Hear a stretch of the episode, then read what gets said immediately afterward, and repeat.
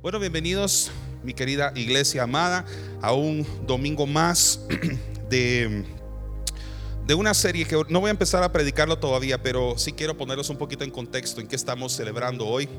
A lo largo de las últimas semanas hemos estado hablando sobre una serie titulada El Himnario. La serie ha estado inspirada en himnos, la mayoría de ellos hasta el momento muy antiguos, que han formado parte de, nuestro, de nuestra cultura cristiana, de la cultura de nuestra fe. Y si bien hay muchas formas en las que nosotros podemos adorar a Dios, lo cierto es que la iglesia desde tiempos antiguos, desde su fundación, siempre ha valorado mucho la música como, una, como un canal en el cual puede conectarse el espíritu del hombre con el espíritu de Dios. Y les he dicho que les, voy a deber un domingo en el que me gustaría explicarles a ustedes elementos técnicos musicales sencillos que cualquier persona, aún los que no necesariamente son músicos, pueden entender para descubrir la relevancia que tiene la música en nuestro caminar con el Señor.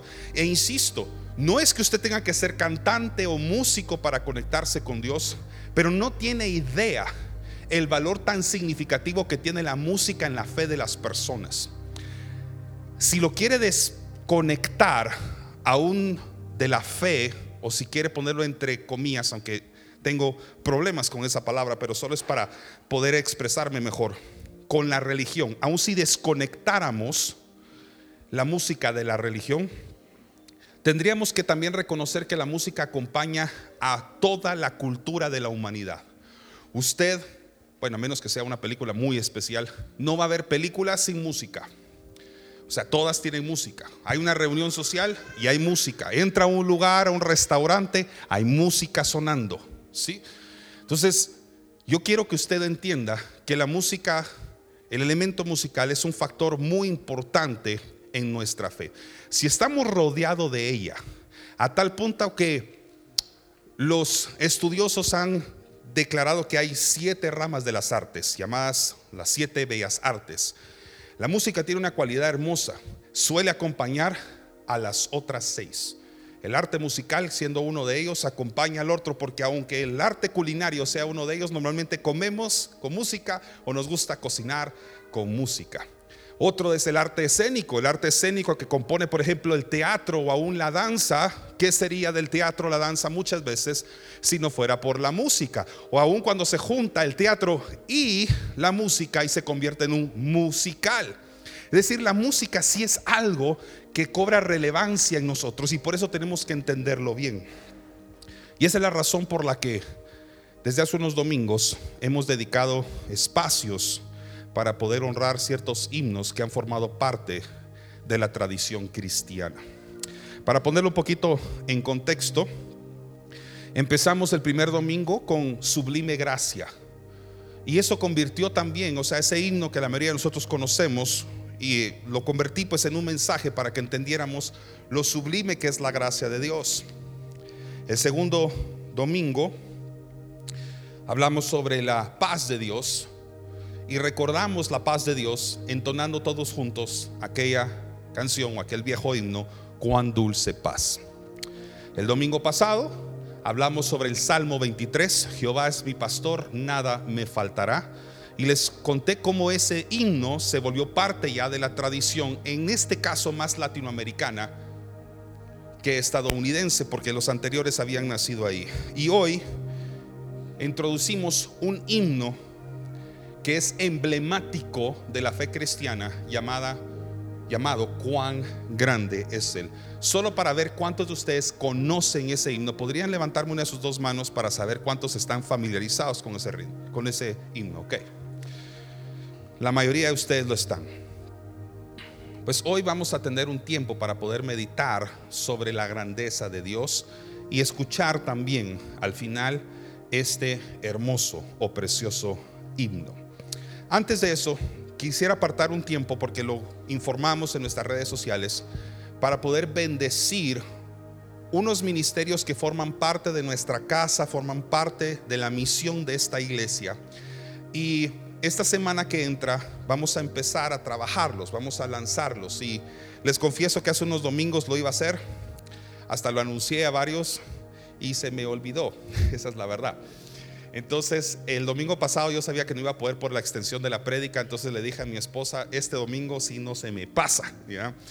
Y es porque no me gusta arrancar los ministerios que conforman mis eh, ministerios resplandece sin tener la oportunidad de primero presentarlos a la iglesia, rendirles cuentas a ustedes de lo que nosotros hacemos en estos ministerios y al mismo tiempo que usted me acompañe a poder orar por esta misión y para todas las personas que formamos parte o participamos de esas actividades o aquellos que se sumen en el año 2021 queden bendecidos por medio de la obra que esforzadamente hacemos nosotros a través de estas misiones.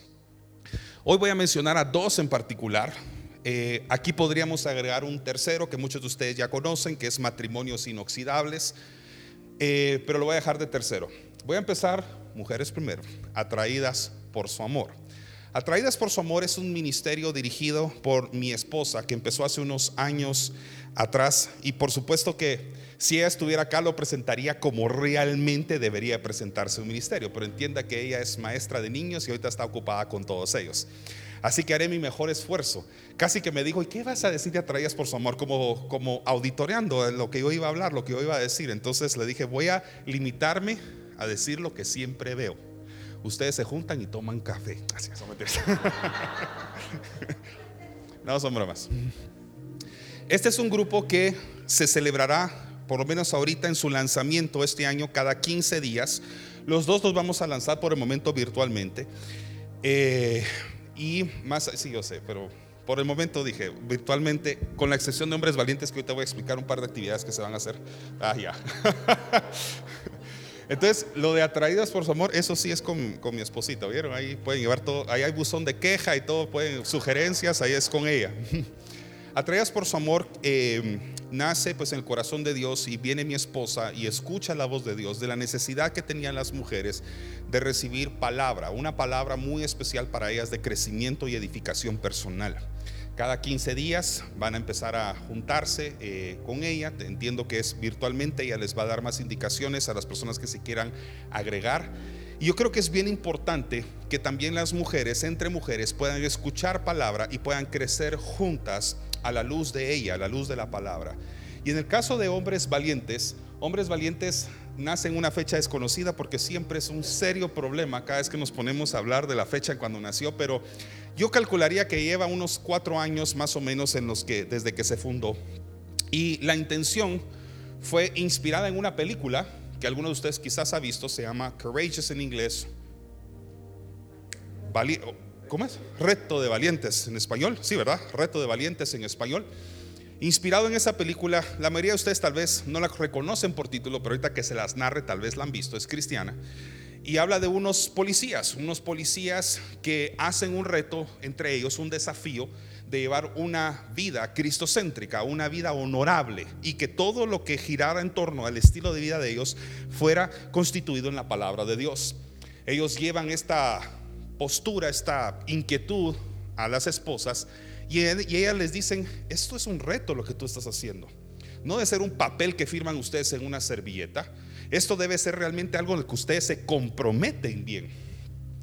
Y entonces para los que han visto la película saben que llega un momento en el que ellos, bien vestiditos, hacen un acto público delante de sus familias y ellos firman una resolución haciendo ciertas promesas delante de Dios, de sus familias, de su iglesia y firma bajo ese documento no solamente cada persona que se compromete, sino un testigo. En este caso, en la película lo hacen sus esposas, los que lo hemos hecho acá, los que están casados, obviamente lo ha hecho su cónyuge, otros han traído a su padre, por ejemplo, para que pueda firmar como testigo esa resolución. Esa resolución está en algún sitio especial de los hombres valientes que conformamos este ministerio y honramos ese documento. Y hasta cierto punto es intimidante cuando usted lo lee porque dice, tengo que pegarme a eso. Es como cuando usted firma un contrato. Pero este es un contrato que usted está firmando delante de Dios. Entonces, cuando usted lleva un estilo de vida o toma ciertas decisiones que tal vez pueden descarriarse o salirse un poquito de lo que ese contrato decía, ese documento sirve para que usted se recuerde y por eso lo ponemos en un lugar estratégico en nuestras casas.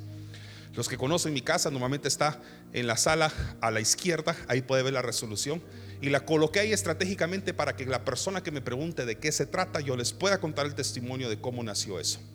Entonces nosotros nos reunimos semanalmente, al momento yo estoy eh, dirigiendo eh, ese ministerio, eh, Andrés también me ha acompañado también dirigiendo un, un, grupo a su cargo también. Y lo que hacemos es que nos reunimos y compartimos principios también de la palabra de Dios que paralelamente va construyéndose entonces hombres y mujeres de fe en la iglesia, porque normalmente ha habido esposas que están en atraídas por su amor y hombres que están en el ministerio de hombres valientes. La idea es que nos reunimos, compartimos estos principios de la palabra y después de un tiempo las personas que deciden meterse de lleno en esto, se le asigna un mentor y cuando usted se le asigna un mentor, otro hombre de la iglesia, usted lee el libro o lee el documento de la resolución con ese mentor y pasa por una clínica espiritual intensa. Lo que ahí se habla, lo que ahí se dice, obviamente es una burbuja de, mm, se me olvidó ahorita la palabra, pero confidencialidad, gracias, de confianza y confidencialidad, donde se tocan temas importantes. Y al terminar esta mentoría, nos vamos eh, en un retiro de hombres. Em, han sido retiros muy bonitos, ¿verdad? No, podemos eh, quejarnos en todo el sentido de la palabra.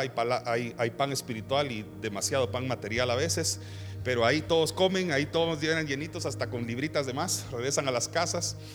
Y en, esa, en ese retiro se confirma la decisión de convertirse en un hombre valiente, un hombre de honor, en base a ese documento que cada una persona, cada uno de nosotros leímos. Y así es como hemos ido formando este núcleo de hombres que estamos al servicio de la casa de Dios. Es decir, nunca hemos colocado ninguno de estos ministerios, y ahorita hablo de hombres valientes en particular, para posicionar a los hombres en un pedestal dentro de este lugar, como diciendo, voy a presumir a los que son y los que no son, entonces ustedes no son parte del club. Eso no es esto, no es un club social.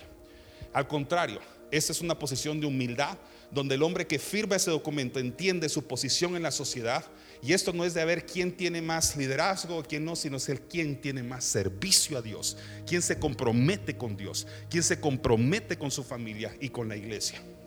En ningún momento es una insinuación de los que no son hombres valientes, usted no es un valiente, es un cobarde. Jamás hacemos eso. Lo que sí le puedo decir es que una vez usted toma esa decisión, es para siempre y no se arrepentirá.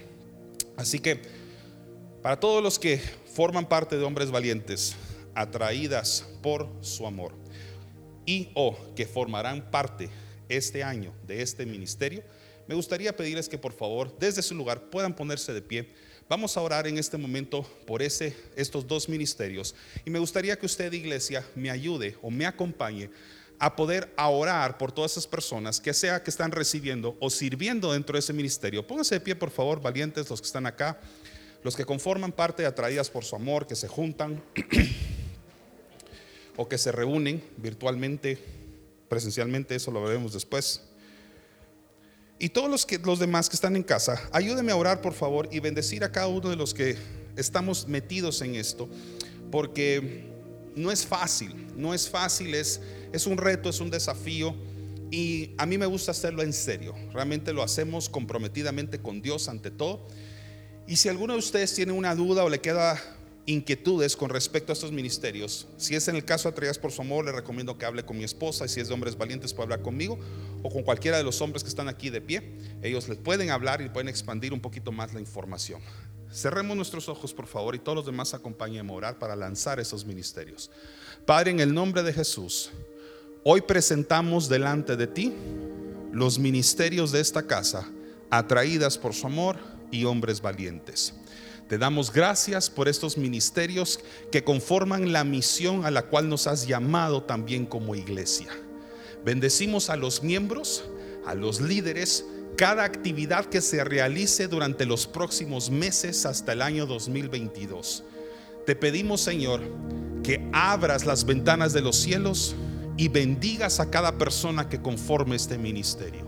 Te damos gracias por lo que harás este año y declaramos, Señor, oficialmente bendecidos e inaugurados una vez más estos dos ministerios, estas dos misiones.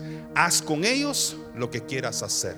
Bendice a cada hombre y a cada mujer que tome esa decisión en el nombre de Jesús. Amén y amén. Puede sentarse, por favor.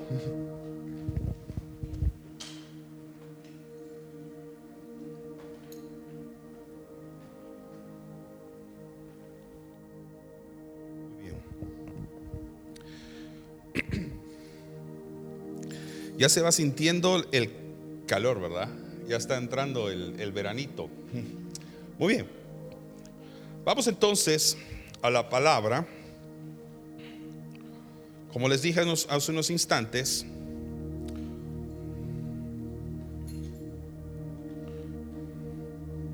gracias. Hoy vamos a hablar sobre este otro himno. Si logro abrir mis notas, denme un segundo.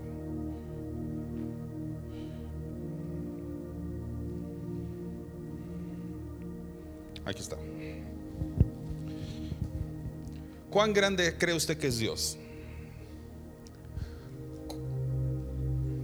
Porque no solamente es una exclamación, podemos convertirla también en una interrogación. ¿Cuán grande es Dios? Si usted tuviera que definirlo en dimensiones físicas. ¿Hasta dónde se atrevería usted a decir que puede medir la estatura, la anchura de Dios? Lo cierto es que la mayoría de nosotros se nos vienen cosas como ilimitado, eterno, infinito, y, y seguramente está en lo correcto. El problema es que en los últimos tiempos, sobre todo en estas últimas décadas, se ha deteriorado la palabra grande o el sinónimo de grandeza. Y la razón es porque utilizamos esa palabra para definir prácticamente cualquier cosa ahora. Es decir, ya no nos sorprende, ya no nos sorprende algo que es grande porque el ser humano hasta cierto punto ha conquistado los límites de la Tierra y las ha superado, si lo quiere ver así, desde 1969, por ejemplo, al llegar a la Luna.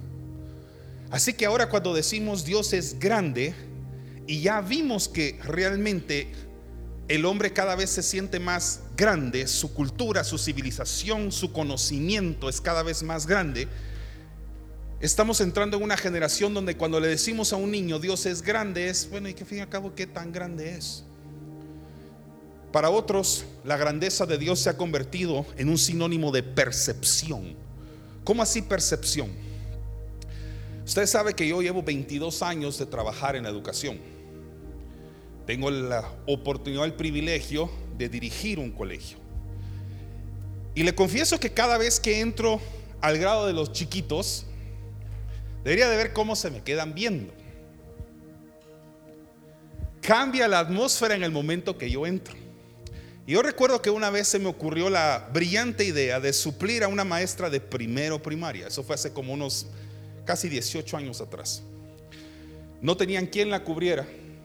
Y entonces yo me ofrecí para ir a cubrir primero primaria. Yo soy un profesor normalmente de secundaria y bachillerato. ahí están acostumbrados a verme. Pero aquí entró este talante de hombre, se le ocurrió entrar ahí con estos chipustíos que estaban dentro del salón de clases. Y me acuerdo que les dije, Good morning. Y empezaron a llorar. Y entonces llegó la coordinadora aquel entonces, yo no dirigía al colegio, era, era profesor. Llega la coordinadora, ¿qué pasó? Les dije, Good morning. Y se quedó así como, les dijiste buenos días. Sí, pero no sé con qué tono fue. Entonces le dijo, ¿qué pasó? Le, preguntaron al chiquito que estaba al frente de los más llorones. Es que es muy grande, dijo él. La maestra de grado que había faltado aquel entonces medía escasamente tal vez unos 50 de, de, estatura, yo no sé.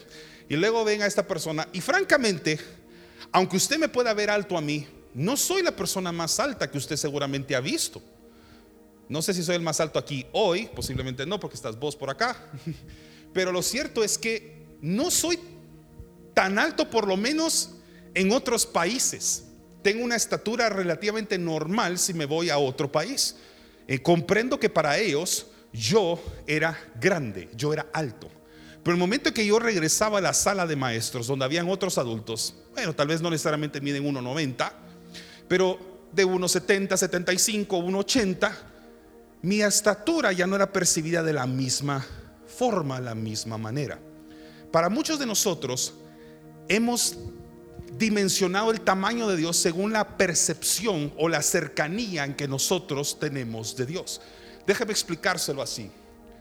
Hay una parábola, si lo quiere decir así, que se ha circulado el internet, por todos lados lo he visto, donde un niño le pregunta a un papá, ¿qué tan grande es Dios? Y entonces viene el papá y le dice, ¿ves ese avión que está allá? ¿De qué tamaño lo ves? Ay, se ve pequeño. Estaban a cierta distancia, desde luego desde la distancia donde ellos estaban miraban el avión pequeño. Y luego caminan hacia donde estaba el avión y le pregunta ahora el papá al niño, ¿de qué tamaño ves ahora el avión?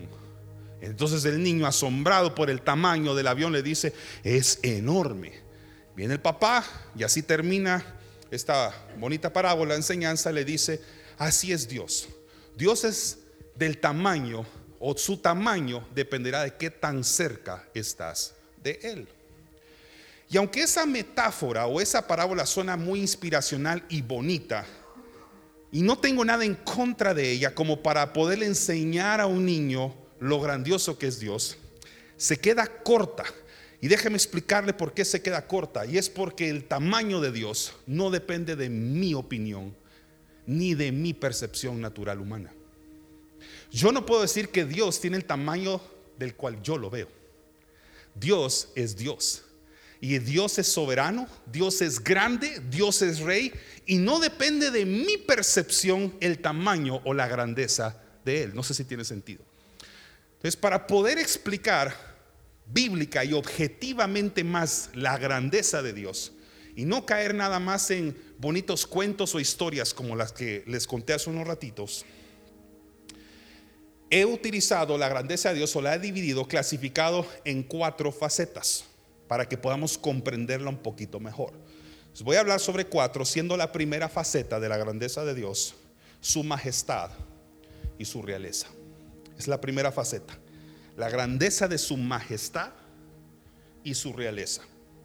Salmos capítulo 47, versículo 2 dice así, porque Jehová, el Altísimo, es temible, Rey grande sobre toda la tierra.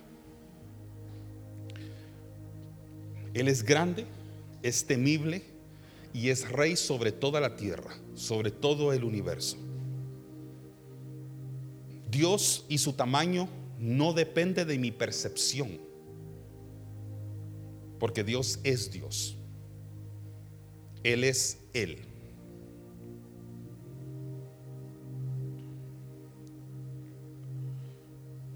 La segunda faceta es la grandeza de su santidad. La primera es que Él es realeza. La segunda es su santidad y para eso les voy a leer primero Juan capítulo 1 versículo 5. Dice, este es el mensaje que hemos oído de Él y os anunciamos. Dios es luz y no hay tinieblas en Él. Dios es luz. Y el hecho de que diga que Dios es luz no significa que Él es sencillamente bueno. Él es bueno, pero esto no está hablando nada más de la bondad de Dios. Sino al decir de que Él es luz y que no hay tinieblas en Él, no hay oscuridad en Él, significa que donde Dios está es revelado todo. Yo sí me voy a entender. Donde Dios está no hay sombra, todo se revela. Robert, no sé si estás por acá, ¿me puedes traer la, Algunos de ustedes saben que una de mis aficiones y mis pasiones es el arte fotográfico. Hoy le vengo a enseñar una de mis colecciones. A mí me gusta coleccionar cámaras, cámaras antiguas, cámaras de todo tipo. Y esta es una de las cámaras más antiguas que yo tengo. estas son las cámaras con las que se tomaban fotografías desde 1900 más o menos. Esta, si no estoy mal, sí, esta es esta se fabricaba entre 1913 y 1927. Es marca Kodak, solo para que vea desde dónde viene la fotografía.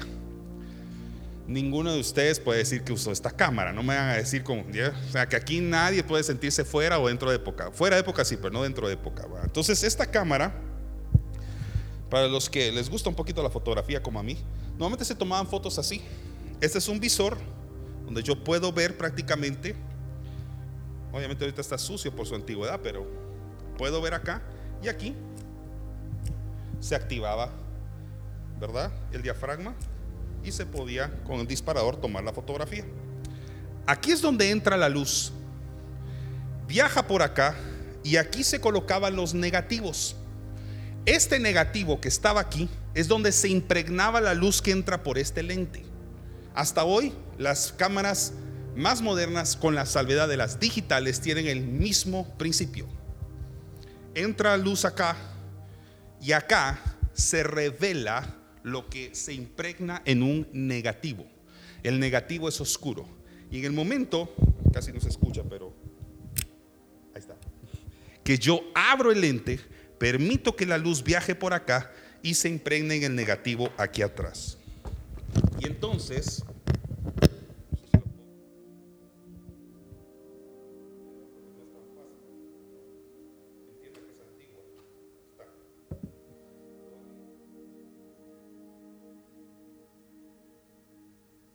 alguien hace 100 años tomó fotos y ahí se quedó eso, entonces lo dejé a propósito. Pero aquí se revela todo.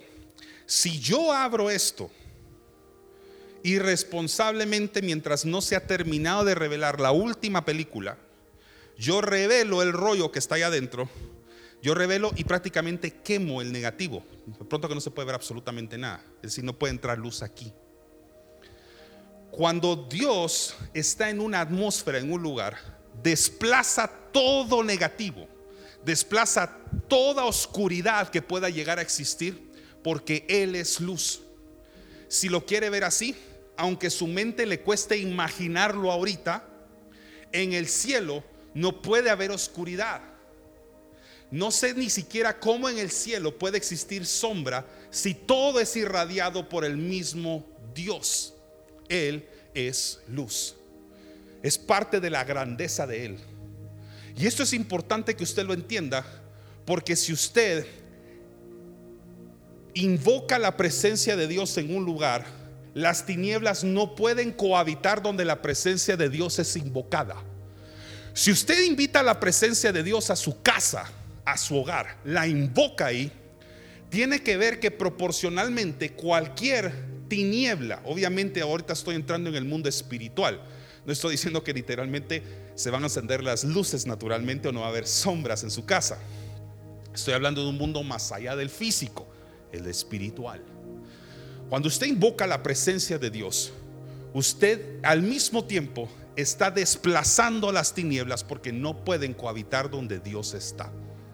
Por eso cada vez que Jesús entraba a una aldea, a un pueblo, a una casa, milagros ocurrían, las vidas cambiaban, porque la luz ingresaba donde había oscuridad. Cuando usted invoca la presencia de Dios a su matrimonio, a su noviazgo, a su empresa, a su negocio, cada vez que usted invoca la presencia de Dios y la presencia de Dios entra a un lugar, las tinieblas se dispersan, no pueden cohabitar donde Dios está. Le preguntaba hace unos instantes cuán grande es Dios. ¿Puede usted meter a Dios en un estadio? O sea, si pudiéramos meter a Dios en un estadio, ¿lo haría? Usted diría, no, si el estadio se queda pequeño. ¿Lo puede entonces meterlo en una ciudad? No, se queda pequeño. Si usted está diciendo que es el Dios del universo, Dios del mundo, entonces... Bueno, entonces, si no cabe en una ciudad, no cabe en el planeta en sí. Es más, la Biblia dice que los cielos de los cielos no pueden contenerlo. ¿Cómo es que sí podemos decir que cabe en nuestro corazón? Ve lo hermoso que es el corazón del hombre. Si lo invitamos a habitar ahí. Dijimos, Jesús no cabe en un estadio, pero sí cabe en su corazón. Sabemos que no nos referimos al corazón físico, Nos referimos al mundo espiritual. Y es porque todo lo que yo estoy hablando ahorita de la inmensidad, de la grandeza de Dios, entra en un plano espiritual, no en el físico. ¿Vamos bien?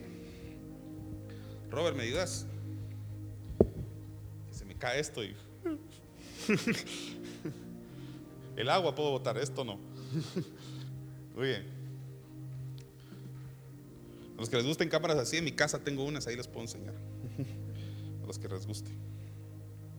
Muy bien. La tercera faceta, voy a ir un poco más rápido. La grandeza de su eternidad, del tiempo. La mayoría de ustedes conocen Apocalipsis 1.8. Dice el Señor, yo soy el alfa y la omega. Principio y fin, dice el Señor, el que es, el que era y el que ha de venir, el Todopoderoso. Dios habita en un espacio diferente al suyo. Los que vinieron a mis últimos mensajes del 2020 recordarán que yo hablaba sobre el Kairos de Dios. No el Cronos, el Kairos de Dios. Dios no habita en el tiempo que usted tiene en su reloj o en su celular, si eso es lo que usted utiliza para medir el tiempo. Eso se llama el tiempo cronos. Usted cronometra el tiempo porque lo puede medir con un reloj. Pero el tiempo de Dios se llama kairos y ese sobrepasa esto que tenemos usted y yo en la muñeca. Es un tiempo diferente en el que usted y yo sí habitamos espiritualmente, pero todavía no hemos entendido su total dimensión. Por lo menos en este pellejo no lo vamos a entender. Esa es la eternidad de Dios. Es tan difícil entenderlo de la misma manera que usted le empieza a hablar la cabeza cuando trata de entender que Dios siempre ha existido, que nadie lo creó, que Él ha existido por los siglos de los siglos, siempre. La eternidad no significa que algo nunca termina. Eternidad significa que algo ni siquiera tuvo comienzo. La mayoría de nosotros pensamos que eternidad es, ah, eterno es que nunca se va a acabar. No, papadito, eterno significa que nunca ni siquiera comenzó, porque siempre existió. Eso es amor eterno. No como canciones mexicanas que dicen amor eterno para todo. Eso no es amor eterno, hombre. Sáquese esa, esa canción de la cabeza ahorita. Romanos 11:33 dice, léalo conmigo. Dios es inmensamente rico. Su inteligencia y su conocimiento son tan grandes que no se pueden medir. Nadie es capaz de entender sus decisiones ni explicar sus hechos. Y este versículo, y en esa versión la elegí, porque en el tiempo del que estamos hablando, donde Dios es grande, esa eternidad, a veces quisiéramos que Él nos rinda cuentas de sus decisiones. ¿Y por qué permitiste la pandemia?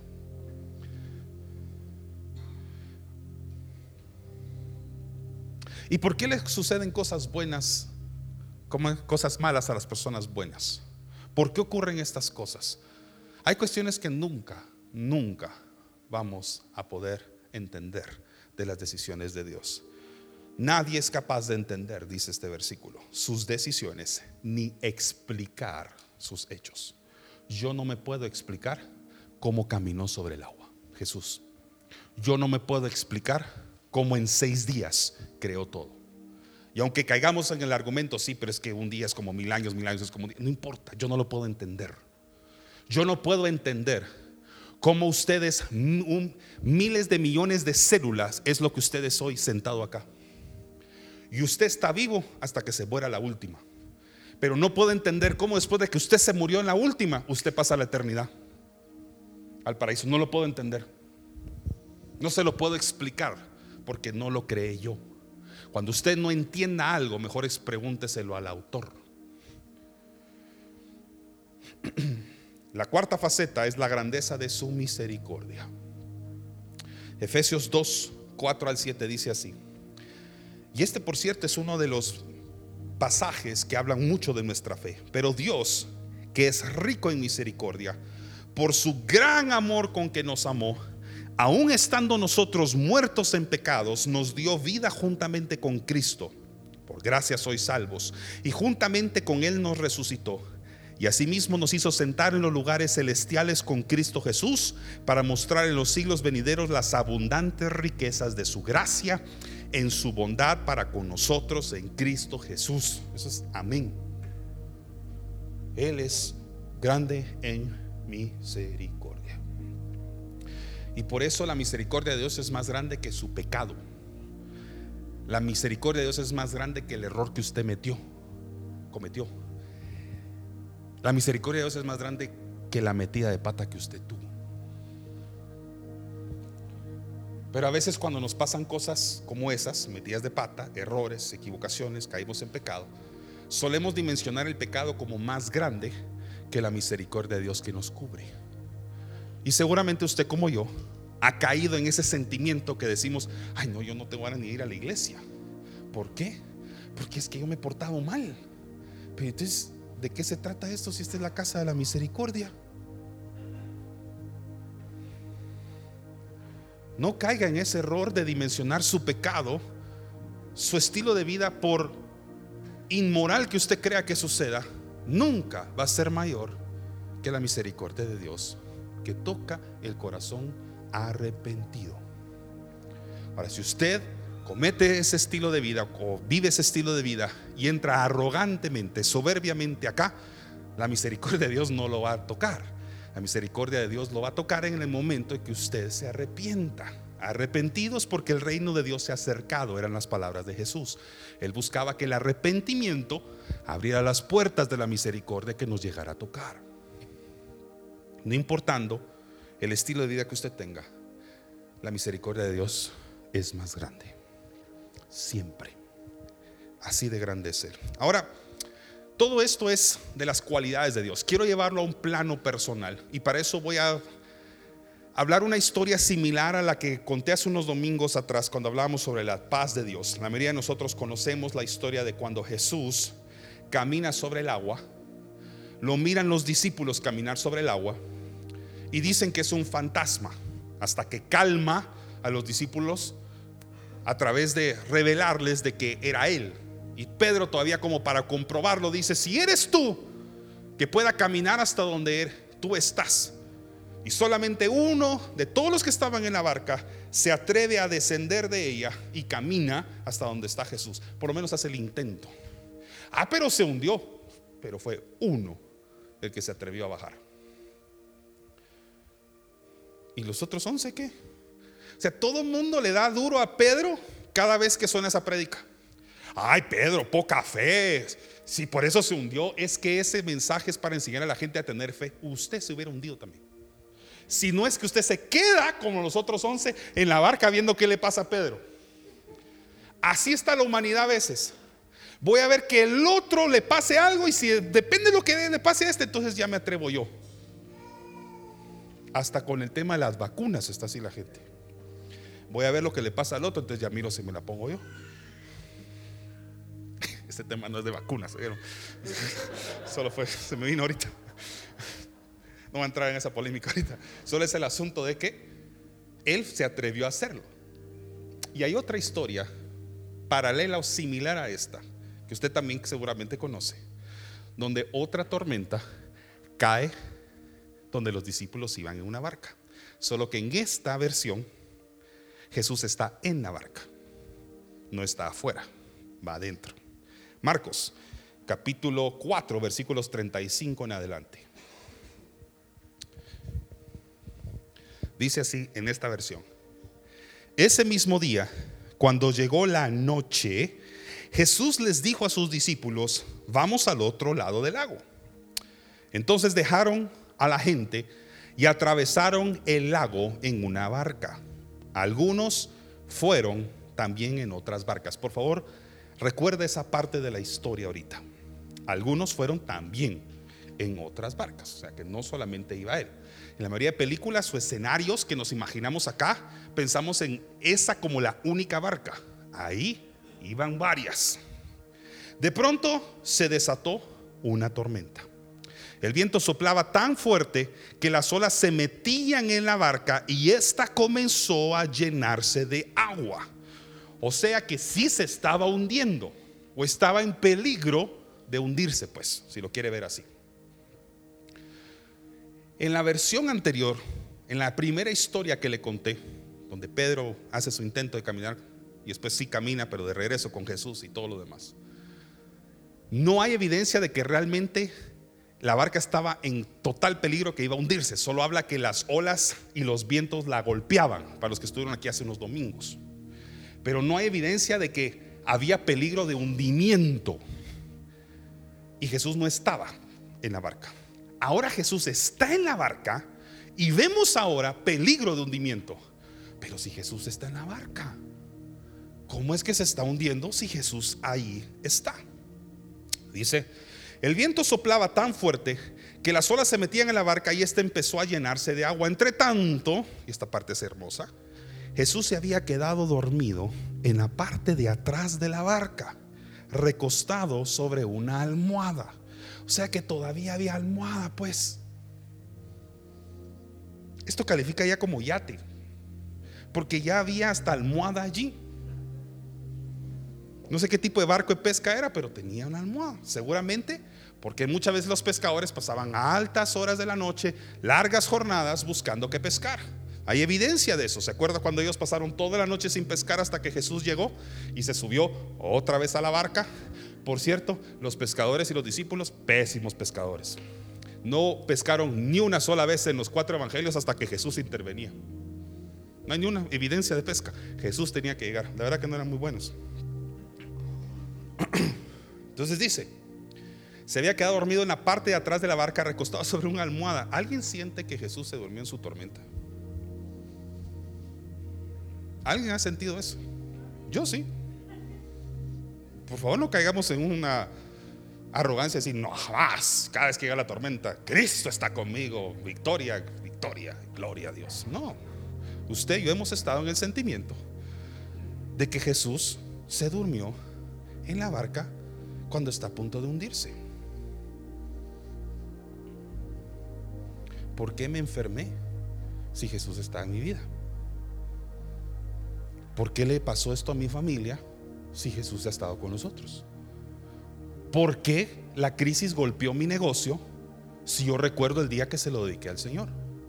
Entonces entra la tentación de olvidar que Jesús está allí. Y usted conoce la historia, vienen y lo despiertan desesperadamente.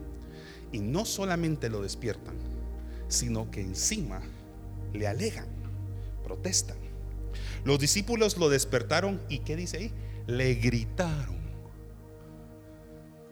O sea, vemos la desesperación, no solamente despertarlo, o sea, no le hicieron, ¿quién se atreve a despertarlo? No, lo despertaron y le gritaron. Yo no voy a gritar ahorita acá por protección de mi garganta pero dicen, maestro, no te importa que nos estemos hundiendo. ¿No es esa la queja que abunda en nuestras bocas? ¿No te importa lo que me está pasando? ¿No te importa que mi esposo o mi esposa se enfermó? ¿No te importa que mi papá se fue de la casa? ¿No te importa de que esto me haya ocurrido en mi casa, en mi negocio, que esto le haya pasado a mi familia? ¿Acaso no te importa? Le prediqué hace unos instantes de la grandeza de la misericordia de Dios. Porque si a usted y a mí nos hubieran despertado, nosotros no hubiéramos respondido como Jesús respondió. Jesús se levantó y ordenó al viento y al mar que se calmara. Esa es la misericordia. Porque no calmó a los discípulos aquí. Aquí calmó al viento y a la marea. Calmó el viento y la marea y entonces la paz llegó a donde estaba Jesús. Pero por supuesto que Jesús no se queda callado. Jesús siempre nos enseña algo. Entonces Jesús dijo a sus discípulos, ¿por qué estaban tan asustados? ¿Todavía no confían en mí? Ahora, ¿se acuerda que le dije hace unos instantes de que se acordara que ahí habían otras barcas? ¿Usted cree que solo se calmó los 10 metros alrededor de la barca o se calmó todo el lago? La grandeza de Dios. O sea que su acto afectó las demás, afectó a los demás. Pero solo ellos tuvieron a Jesús cerca y vieron su poder. Pero afectó a todos. Mi experiencia, tu experiencia está sujeta a tu proximidad con Jesús. Te voy a explicar por qué. Tu experiencia en la tormenta es, va a cambiar dependiendo qué tan cercano estés a Jesús. Los demás de las otras barcas no sé si vieron todo lo que Jesús hizo, no sé. Pero quiero pensar que solo han de haber dicho, ah, se calmó, ¿qué habrá pasado? Se pasó la nube, pasadita nube, ya está todo. Lo que no se imaginaron es que tal vez a unos, me imagino que han estar casi a un kilómetro de distancia, no sé, una barca de otra, no se imaginaron que el rey de reyes se paró en una barca y le dijo al viento y le dijo al mar que se calmara. Eso significa que cuando Jesús está en su barca y le recuerda que está ahí, y usted puede ver de cerca el poder de Dios actuar desde su casa, su familia, su ministerio, sus sueños, lo que Jesús hace en su vida marca la vida de las demás personas. Y usted puede, a través de lo que usted hace, de que Jesús esté con usted, puede afectar las circunstancias de los que están a la par o cercan a suyo. Porque todo en el reino está conectado, familia. Es una red celular, todos estamos conectados. Lo que afecta aquí, afecta en todos lados. Lo que impacta acá, impacta alrededor mío también. Si Dios me transforma a mí a través de su poder, me calma, me da paz, me transforma, yo debería de afectar al ambiente que está alrededor mío. Mis colaboradores, mis compañeros de trabajo. Por eso muchas veces cuando el Evangelio toca la puerta de la casa a través de un hijo, el papá o la mamá, una persona, usted puede decir, como mi barca fue afectada por el poder de Dios, Señor, te pido que también las barcas que están alrededor de mí, mi mamá, mi papá y mis hermanos que no han tenido un encuentro personal contigo sean afectados porque tú calmaste la tormenta de mi vida. Tú calmaste mi crisis, tú resolviste esto por misericordia porque yo ni siquiera me lo merecía. Te pido que esa forma que interviniste en mi vida afecte también a los que están alrededor mío.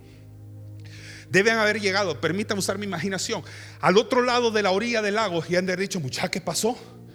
Y me imagino que ellos testificaron, Jesús las calmó. Entonces los de las otras barcas han de haber dicho, wow, al poder de Dios. Cuando tú eres tocado por la misericordia de Dios, por la grandeza de la misericordia de Dios, viene lo que se llama el poder del testimonio. Por eso usted tiene que llevar una vida de testimonio que testifica que el poder de Dios lo ha tocado a usted. Porque usted, al haber sido tocado por la grandeza de Dios, puede impactar o afectar a la gente alrededor suyo. Ahora, ¿dónde prefieres tener usted un encuentro con Dios? en las aguas tranquilas, en la playa o en las profundidades de las aguas. Su respuesta natural es en las aguas tranquilas. No me sobre, no se pongan sobre espiritual ahorita. La mayoría preferimos en eh, aguas tranquilas, en cómo se llama. Eh, pastos de aguas tranquilas, Salmo 23, help me. Eh, aguas de reposo, thank you. Aguas de reposo. La mayoría preferimos tener al pastor en las aguas de reposo. Pero lo cierto es que también Dios también nos quiere pastorear en las aguas profundas. No todo es como el domingo pasado en las aguas de quietud. Hay veces que Él quiere trabajar en las aguas profundas. Pero las aguas profundas no están ahí para tu devastación, están para tu preparación. Mientras en el otro sos pastoreado, en calma y en quietud y escuchas la voz de Dios, en las profundidades y en las tormentas de la vida es donde Dios nos prepara para lo que viene del otro lado. Recuerde que Jesús no cambiaba de dirección de un lado del agua hacia el otro solo para ir a ver cómo estaba la playa al otro lado. No para turistear del otro lado y tomarse una limonada. Cada vez que él decía nos vamos de aquí hacia el otro lado es porque él iba a transformar la aldea donde él iba a llegar. Así que él estaba preparando, cada tormenta era la preparación del corazón de los discípulos.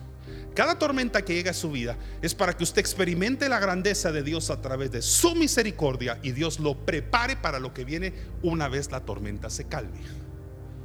O sea que cuando termine esta pandemia, si usted realmente se dejó intervenir por Él, usted debería de ser una persona que ha conocido el poder de Dios y debería de haber una versión más grande de usted del otro lado de la pandemia, del otro lado de la crisis. Si no, lo más fácil, pero no va a salir transformado, no va a pasar por la academia, es agarrar la barca y regresar otra vez a la playa donde salió. Pareciera la forma fácil, mas Dios hoy le está diciendo, sigue adelante, no tengas temor. ¿Vamos bien? Hoy quisiera dedicar este espacio para hablar sobre el himno cuán grande es él. Un himno cuya letra fue escrita en 1885. Esta la escribió un reverendo llamado Carl Boberg. Este reverendo, sueco, en Suecia, iba dirigiéndose a su casa en una ocasión, saliendo de su iglesia o su misión, y cayó una tormenta fuerte. Pero le sorprendió que en medio de la tormenta y los truenos que estaban sonando en su ida a su casa, o su regreso a casa, empezó a escuchar aves, pajaritos, en un bosque que estaba cerca, que seguían cantando con una paz impresionante. Y a pesar de que él se refugió y se cubrió de la tormenta y la lluvia que empezó a caer en su camino a casa, él cuenta que lo inundó una paz tremenda en esa ocasión. Y empezó a escuchar los truenos retumbar y sentía que Dios estaba con él. Y los truenos, por más fuertes que fueran, no interrumpían la paz que tenía acá. Eso es como cuando la tormenta llega a tu barca y a pesar de que golpean los vientos, y a pesar de que las aguas empiezan a inundar tu barca a tal punto que dices, pero de verdad parece que nos vamos a hundir acá, tú confías plenamente en quien va contigo. Y él dijo, aquí va conmigo la presencia de Dios. Llegó a su casa inspirado en esa experiencia. Él escribió el himno, cuán grande es él, 1885. Ahora, la mayoría de ustedes el mundo entero, mejor dicho, no conoció esto hasta que no se le popularizó o se le fue poniendo música. En 1888 se conoce que se empezó a escuchar, o sea, tres años después, en las iglesias de Suecia, en ciertos lugares. O sea que el himno originalmente, principalmente, fue cantado en sueco. Y no fue sino hasta en 1949 que fue traducido por Stuart Hine un misionero a inglés en 1949. En una ocasión, Billy Graham escucha esto y en sus cruzadas en 1950 pone a un cantante llamado George Beverly Shea a entonar esta canción. No sé si tienen esos videos que les pedí. Y en esas cruzadas de 1950, ahorita les voy a poner una de los 60 porque los 50 sonaba muy mal. sonaba algo así. Si me lo pueden poner, por favor.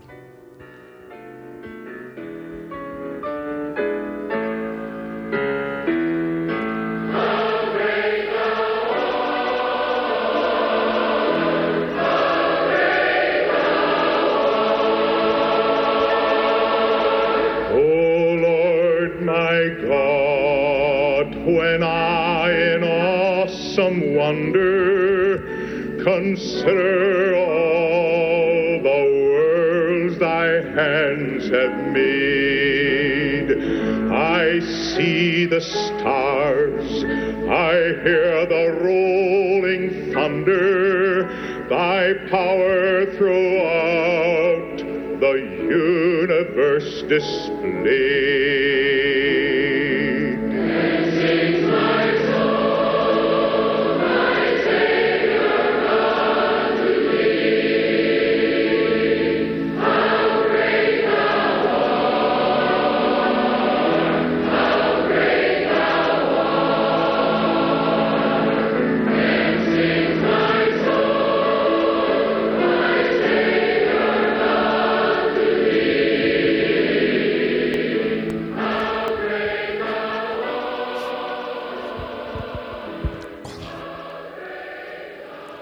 No habrá conocido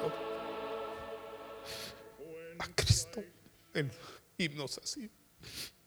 Oportunidades como esa donde se convocaban a cientos de personas. Es posible para los que llevamos muchos años del Evangelio que nuestros papás, nuestros abuelos fueron tocados en cruzadas como estas.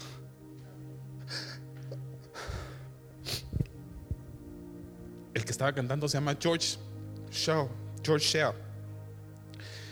Y el siguiente video que les voy a poner es el mismo hombre. ¿Me lo pueden poner? A sus 103 años cantándola. Él es 103 años. Dice, ¿me acuerdo esa canción?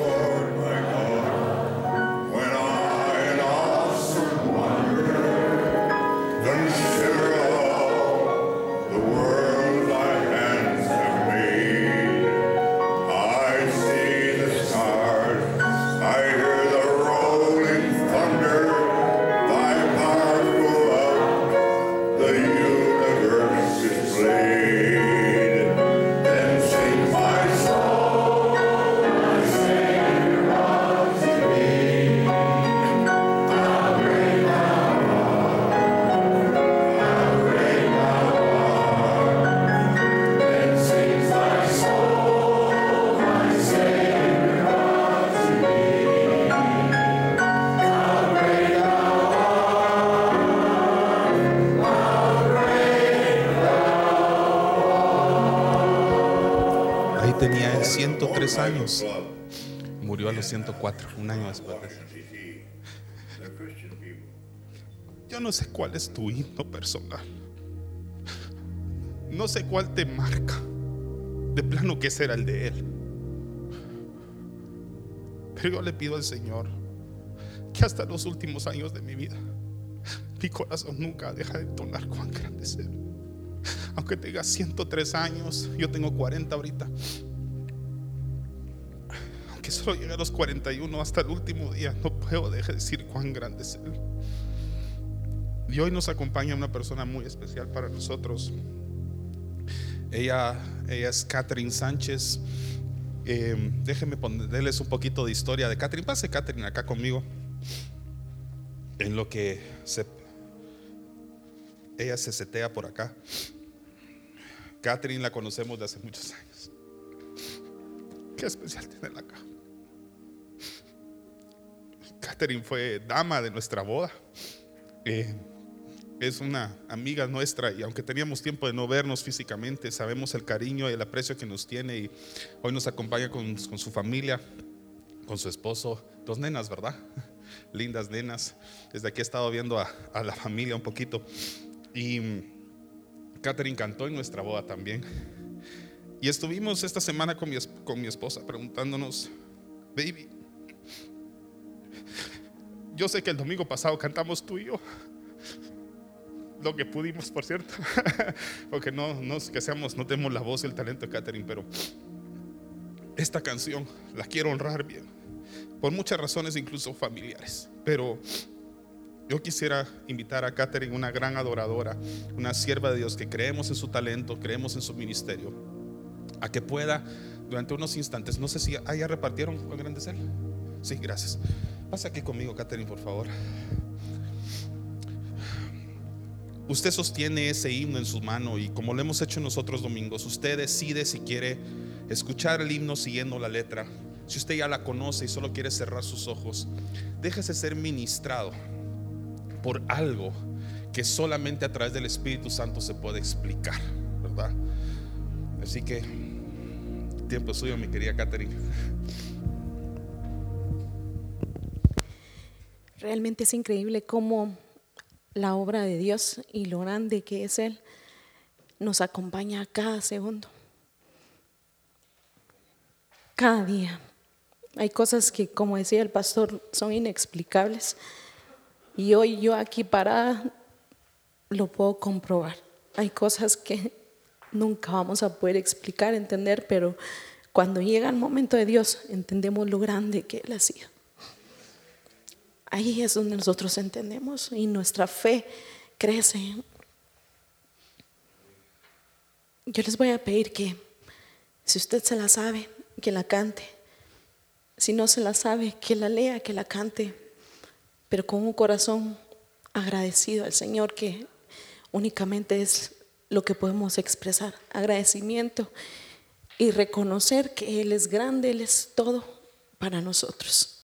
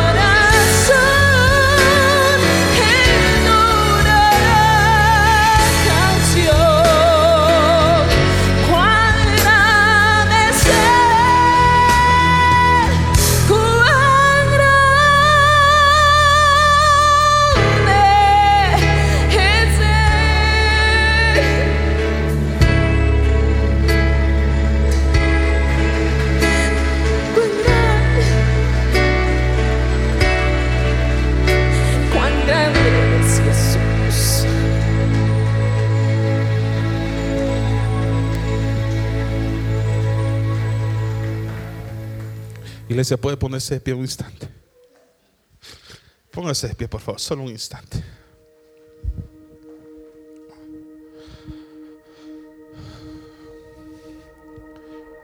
Yo quiero que ahorita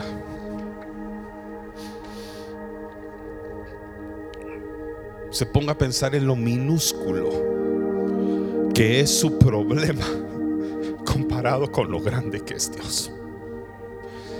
Su problema no se compara con la grandeza de Dios. Sus pecados no se comparan con la grandeza de la misericordia de Dios. Deje de sentirse inmerecedor de las cosas buenas de Dios. Deje de culparse, de sentirse a tal punto de yo no me merezco esto. Si Dios lo tocó, el Dios grande y poderoso dice que usted vale la sangre de su hijo y por eso le ha confiado cosas buenas. Por eso le ha confiado a esa familia, le ha confiado ese negocio, le ha confiado a su pareja, porque usted ha sido alcanzado por la misericordia de Dios. Es que también tiene cosas lindas y hermosas. Todos los que aquí tienen talentos musicales, artísticos, de cualquier forma, la razón por la que lo tienes no es porque te lo merezcas, es por la misericordia y la gracia de Dios. Así que eso que sabes hacer bien, entrégaselo a Él. Honralo. Todo lo que tú sabes hacer bien, hazlo para el Señor. Es que no somos los pastores tratando de como que manipular a las personas a que sirvan en la iglesia. Es que eso es la mentalidad antigua que tienes que romper. Es una invitación, es una exhortación a que des lo mejor que tú tienes al Señor. En el nombre de Jesús, permíteme orar por ti y declarar que Él es grande en tu vida y que su grandeza es incomparable, sobre todo contra todo viento, marea, tormenta que haya afectado la, eh, tu vida. Así que reprendo esa percepción que tienes de las crisis y de las tormentas que te han atribulado. Y declaro que más grande es el Señor que está en ti. Más grande es el que está en ti que, es, que está en contra tuya. Así que más grande que tu enfermedad, más grande que tu padecimiento, más grande que tu crisis existencial o no existencial, más grande que cualquier problema que haya querido atribular tu arca y tu paz cuán grande es Dios en el nombre de Jesús. Sal de aquí con una mentalidad distinta, una mentalidad conquistadora en el nombre de Jesús. Dale gracias al Señor con una ofrenda de palmas, por favor. Cuán grande es Él.